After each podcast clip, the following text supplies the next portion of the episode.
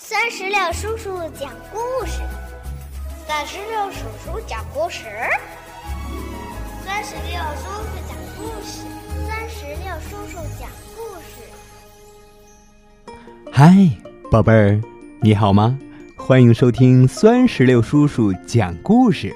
今天是五月初五，端午节。有很多小朋友们问酸石榴叔叔：“端午节是什么节日啊？它是怎么来的呀？”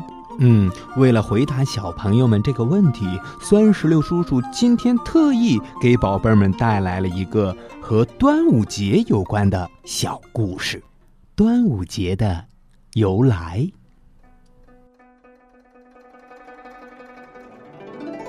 在很久以前的战国时代，有两个国家，一个叫楚国，一个叫秦国。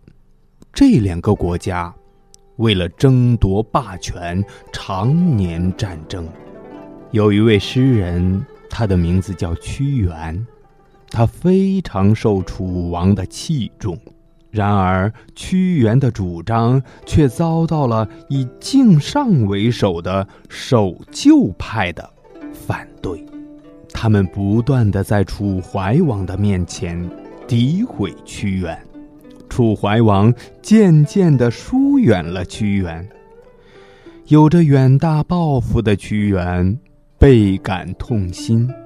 他怀着难以抑制的忧郁悲愤，写下了《离骚》《天象》等不朽的诗篇。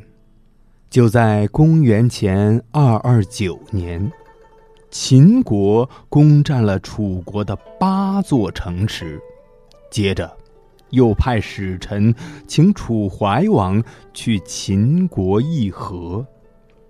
屈原看破了秦王的阴谋，冒死进攻，陈述利害。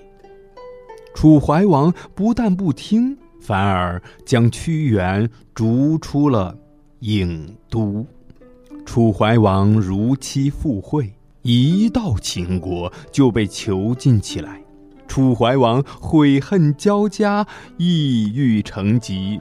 三年后，便。客死于秦国，楚国的请衰王继位不久，秦王又派兵攻打楚国，请衰王仓皇撤离京城，秦兵攻占了郢城。屈原在流放的途中，接连听到楚怀王客死和郢城攻破的噩耗。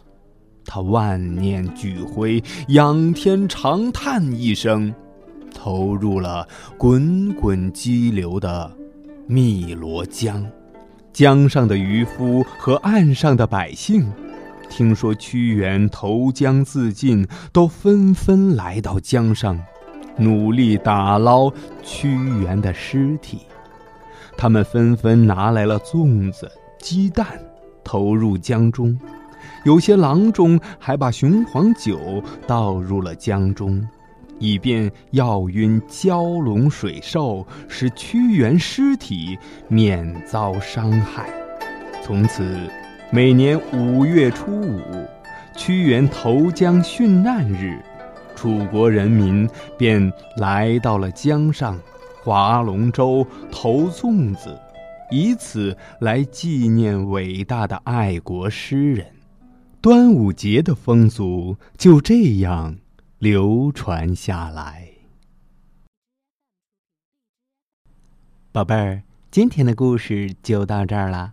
如果你有什么想对酸石榴叔叔说的话，可以让爸爸妈妈在故事页面下方的留言区来告诉我，好吧？我们明天见，拜拜。